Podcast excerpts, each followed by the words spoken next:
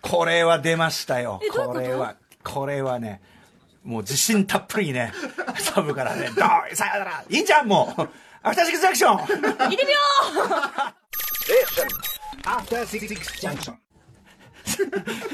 変な始まり方しましたけど、すいませんね。3月24日火曜日、えー時刻は6時を過ぎました。ラジオ同期の方もラジコ同期の方もこんばんは。TBS ラジオキーステーションにお送りしているカルチャーゲレーションプログラム、アフターシックスジャンクション通称アトロク。パーソナリティは私、ラップグループライムスターの歌丸です。う火曜日パートナーの宇垣美里です何が起こったかをもう一回確認しますと、は火い曜日のまあディレクターであるね、森安くん。もうこのままでもはっきり言ってもう2年、丸2年やってるんやっでてますすけどねね。はいさっきのまあ、あれですかね、やっぱラジオできるかな、からの流れで。なんかちょっ、とあの音源をねうんミスった結果、うん。その後も響いてしまってドいーるンドーンっつってもうそのとにかくあのテーマ曲しかもテーマ曲がものすごい中途半端な音量でそ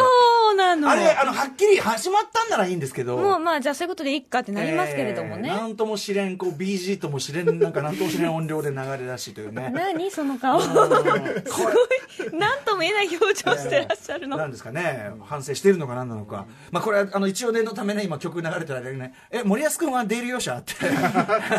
一応聞いて森保君は出入り業者あ社員ということでねそう社員か社員じゃないかいろんな人がいますから先日先日もあれですよそのね TBS のそのストで社員がいない時にね、あミュージックステあろうことかミュージックステーションのテーマ曲を流すというねあれも森保君じゃありませんでしたかあれはあれは箕輪田君ですあれは箕輪田さやっぱ箕輪田さんも違うからね出入り業者箕輪田君も出入り業者なんですけどやっぱ出入り業者ってのはこういうことがあるんですね怒られるよ。まあまあでも別に社員だからできるわけでもないからねえ いろんな人がいるのよねえこういうこともありますねありますねだってそんなこと言ったら、はい田村さんも宇垣も出入り業者なわけでございますからあまあ確かにねただ同じでございますまあねただまあつってもまあ私はね私はもうその出入り業者の中でもう本当にもう社長の靴の裏を舐めたりとかいろんなことを していろんなことをしてのまあなんだこってこですけどもそ のいやなんだっていろんないろんなことをねしながらのこれですけどもいやいろんな人曲いろいろんな人の靴の裏でねあいろんな味がするもんだなあ違う違う やっやっぱりぱり違うやっそれぞれ歩んできた道のり そんないいもんじゃない。いやいや、それは恐ね、ろそしいれは冗談としても、いや、まあ、宇垣さんつってもさ、まあ、どっちかというと、もう今やね、その、あれですか、出入りの中でももう、いやいやもう高級、高級出 入り。ちょっとまた変わってくるからやめた方がいいと思うねえ、まあ、そんなこんなですよ。さ、寒いね。寒いです今日いきなり寒いですね今日は寒い今日はでも私はもう心がポッカポカなんですお、どうしたんですか先週ついに舞台を見に行ってきました、あのーね、なかなかこう中止が多くなって、で、やっぱね、宇垣さんのやっぱりこうね、魂というかね、ガソリンですもうから。大変でしたあの本当にあの本当に大変だったんですけれども、あの行ったらサーモグラフィーでピッて、うんまずあ検査されてチチェェッッククあされはいはいてあ体温は大丈夫って入れてもらって、うん次はチケットを渡すと、手にシャーってアルコールのスプレあーアルコールをやをったりとかはい、吹きかけてもらいそしてもうマスクをして入る、もうその素晴らしかったもう素晴らしかあったとです座席もね、なんか毎回ごとにこう消毒するとか、いろんな配慮うんなをんでね、しさょうねれてのってやつなんですよね。あ、そうですか、よかったですね、ご覧になって。やっぱりエンタメってすごいって見ながら思ってました、あのーねまあ、もちろんだからその必要なんですよね、そういうのはね、だからまさに昨日も言ったんですけど、3連休で、これはもう気持ちは本当に無理からぬところで、うんちょっと反動なのか、あの出てる人多かったですねめちゃめちゃ人多くて、うん思い映ま画館したも映画館によってはもう全然普段より入ってるじゃないかみたいになっちゃってて、だから逆にねその抑えつけると逆にねっていうことも当然ねねまあ、もちろん気をつけなきゃいけないのも分かる、どっちも分かるっていう感じですけどね、また週末あったかかったからそうね、出かけたくなるよねっていう、まあ表出かけてねその桜見るぐらいね、こう表だったらいいんじゃないかっていうのはね思っちゃいますけどねありますけどね、まあ、ただもう世界的にはちょっとなかなかね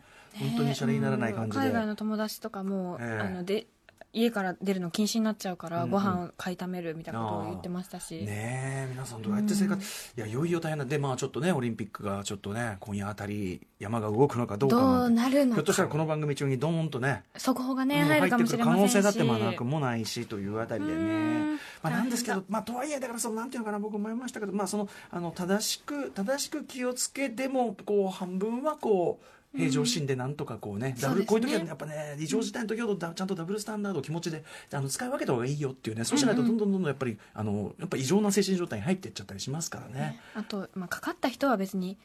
不運だっただけなので、うんその人あのせそれいではもないもちろんもちろんもちろんもちろんうそっうていう全くその通りですよね。うん、まああとはだからその日本のねこれ結局そのせっかくまあ自粛とかいろいろやってるんだから、そのじゃあね体制とかそれなりに整えたりとかってなってるんですかね。その要は一番怖いのは医療崩壊というやつなわけで、はいあの重篤化した時に受け皿があればまあ最後のキャッチなわけですけど、はいそこのあたりとかねこの要するにね時間で整えることができたのかうなん時とかね。間稼ぎができていたのかどうなのか、うーんうんだから僕も差し当たっての生活費云々の話とか出てるけども、それもそうだけどやっぱり僕ちょっともうそのかかるかかんないの時期はちょっと過ぎちゃってる気もしなくもないんだよな、もう正直なこんだけ広がってしまうと、んもうかかる前提でどうキャッチするかうんみたいそうですなねところに入ってるのかなって気もするんですけどね。出ない自分に症状が出てなくても、うん広げてしまうかもしれないそうなんっですてよ思って生活するのがまあ一番かなと思いますそうけですど、よね、でも、うんまあでもそのね無理からぬという気持ちもするけどあのアメリカはそのいわゆるスプリングブレイクというさあの春休みに、ねはいあの大学生たちが集まってバカ騒ぎするというスプリングブレイカーという映画もありましたけども あのー見たら映像でやっぱフルフロリダであのそうなんですかほえほえやってました よ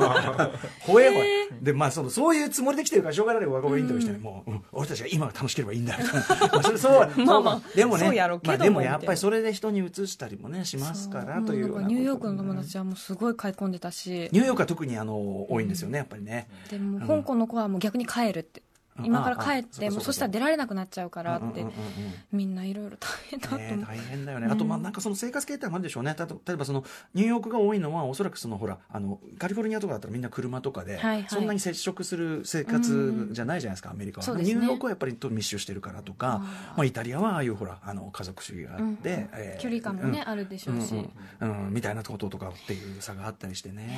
ねまあちょっと暗くなでもまああの見れてちょっとはちょっと元気注入でなりましたよかったですか、うん最高でしたねえこのよかった生きててそんな中にまあ僕も元気注入でねもう、はいあのまあ、今日急に寒くなったんでねもうもうもういいかと思った冬のコートやっぱりまだちょっとちょっとそうでしたよねうんもういいだろうと思ったんですけど、やっぱ今日いるわっていう感じになりましたしね。私も薄いスプリングコートできちゃって失敗したって思いましたもん、えーあとも寒いう俺今年何杯目かというもう鍋焼きうどん作って この冬俺鍋焼きうどん何杯今日は絶対美味しい寒いからやっぱりポカポカですからねあらいいですね ことこのね冬ねもうとにかく10杯20杯じゃ効か ない結構食べましたねほぼほぼ鍋焼きうどんですね、えー鍋焼きうどんって完全食ですからまあ、全て入ってますね、ええ鍋焼き宇宙ですからねあったまりまあ宇宙じゃないですか、そのえー中に、ね、餃子と一緒だええ餃子 そうですね やっぱね そうですねってなってますねなってますよねあとそうですねいろいろこう中心関係でいうと僕ずっとねこのあの TBS ラジオの推薦曲でずっと「拳ファクトリー」さんのあの「青春の花」っていうね、はいはあの卒業シングルが流れてその度に、あの解散のタイミングでで解散ライブどうなるのかなと思ったら、えっと30日に予定されていた東京ドームシティホールで、えー開催予定だった解散ライブ、これやっぱ無観客で行うということに、ね、なったそうでまあでも中止よりはね、うんそうですね卒業これはだって卒業って解散だから、おね、これ逃したらもう何もなかったことになっちゃうすごかいら。楽しみにしてる方たくさんいらっしゃるでしょうしやっぱケーキというかねうん最後の集大成だろうから、ね、ライブ生中継、ライブビューイングが予定通り、もともとそのね、あれはあったみたいなんですけど、はい。ね、ちょっとだからね、それはね、あの、かわいそうだなと思ってたんですけど、これ開かれることになりました。あまあ、ちなみにその30近いですけど、28日、えーライムスタークラシック総選挙の、えー配信版、こちらもね。そうですね、かつてない方法で、えーかつてかつてない方法というかただの生配信なんですけど、まあ、バラエティ的な感じでね、はいあのこれはこれで楽しい感じでやろうと思った、ただまああの我々あの配信するこう都内某リハスタジリハーサルスタジオは、まあ、完全なる密室ですからあらえーまあ、ここはもう完全なるクラスターです ね、えー手洗いスタープレイヤーうがいズステイヤーズスタープレイヤーズクラスタアルコール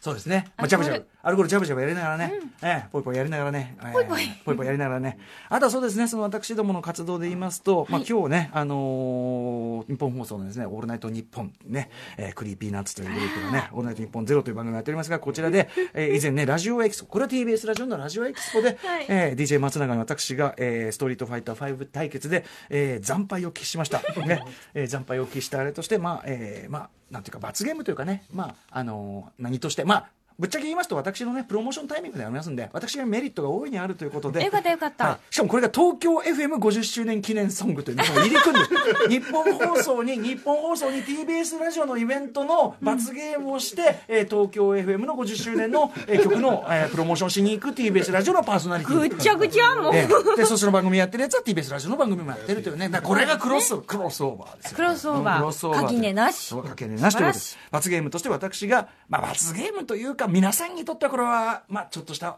贈り物ということになるんでしょう か、まあ、私がえ一節ならせていただく、ということですなね何になさるんですか、まあ、あのクリーピーナッツからねなんかあのリクエストも届いてるただまあその、まあ、彼らもねそのリクエストをしてきてますけど、まあ、なんていうのかな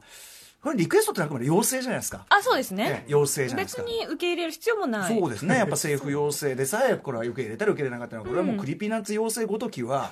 これはもう私の胸三寸もうなんか七夕のなんかちょっと書いてあるやつぐらいの気持ちそうですねなんとかなんとかがしたいですねみたいなのあるじゃないですか、まあ、クリピーナッツからもリクエストはいただいてますけどあんなんかそうなんだ並走持ってんだ、へー そうなん だみんなひどすぎるみんなみんな違ってみんない い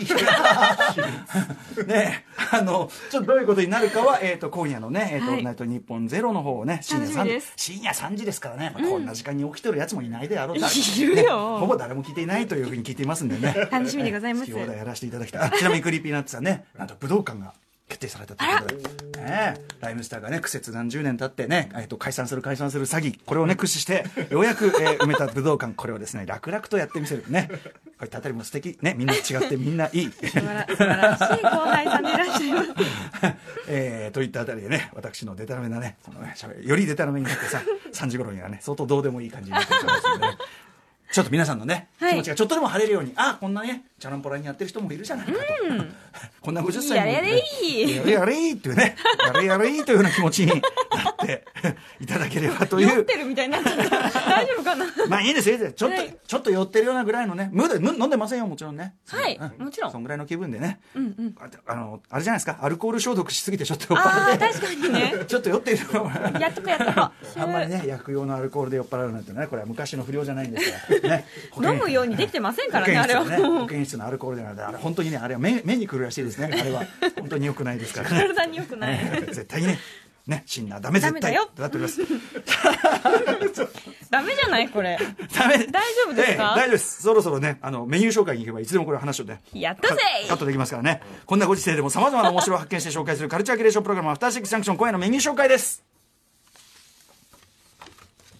さあこの後すぐはカルチャー最新レポート新型コロナウイルスに立ち向かう人々を応援する新プロジェクトカルチャーの逆襲今日は映像配信サービス UNEXT の柿本隆俊さんとお電話をつなぎユまネすクトさんがなかなかちょっといない意欲的なというか素晴らしい試みをされているそうなのでこちらのお話を伺いますそして6時半からのカルチャートークは雑誌ブブカの連載マブロンで歌丸さんが推しているアイドルソングを担当編集者の白夜消防森田修一さんと聞いていきます。土曜の朝無事ね、えー入稿をね終わらせましたねお疲れ様でごえーざいましたやっぱりパソコンを買った回がありました、 えーそして7時のミュージックゾーンは番組初登場 DJ プロデューサーユニットハバネロポッセからヒロビンゴ渡辺さんの登場今日の DJ プレイちょっとなかなかまた僕らね新たな、刺激的みたいではい、音楽の扉開いてしまうかもしれませんそして7時40分頃からは新概念テンション型投稿コーナー、疎遠になった友達、通称元友をお送りします。はいそして8時台の特集コーナー、ビヨンドザカルチャーは若尾綾子映画祭開催記念。可愛い、美しい、かっこいい、私たちの推し女優、若尾綾子様に愛を捧ぐ、あやや尊い特集よいしょ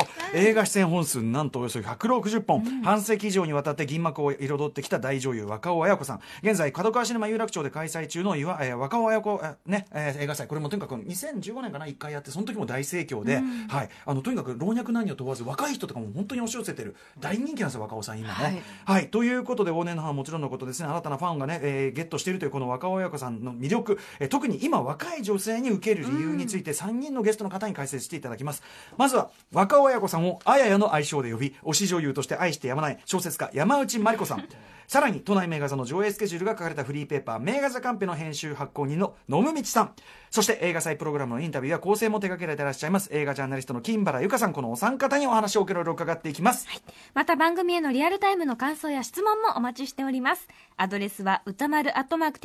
tbs.co.jp 歌丸アットマーク tbs.co.jp まで読まれた方全員に番組ステッカーを差し上げます。ちなみに私鍋焼きうどんは上に乗っかったぽよよんとした卵を崩さずに途中まで食べ、はいそしてその中の鍋の中では崩さずこれをうまくこうレンゲですくい取ってこちら側に入れこちらでポチョンと崩すそそれによりああこうのえ取り皿にそうですそしてこちらの鍋のつゆはまだ綺麗なままこれが私の美学でございます そうなんだ。私最初にぐっちゃぐっちゃってしちゃう。そうするとこうなんか全体が味が均一化してしまいますからああ、はい代わり、味を変えるために、ええ味変のため味に変、そば湯を入れたりすることもねできますからね後からね学びでございます。はい、おすすめでございます。そんな鍋焼きうどんの食べ方も学べる、アフターシックスジャンクション、行ってみよ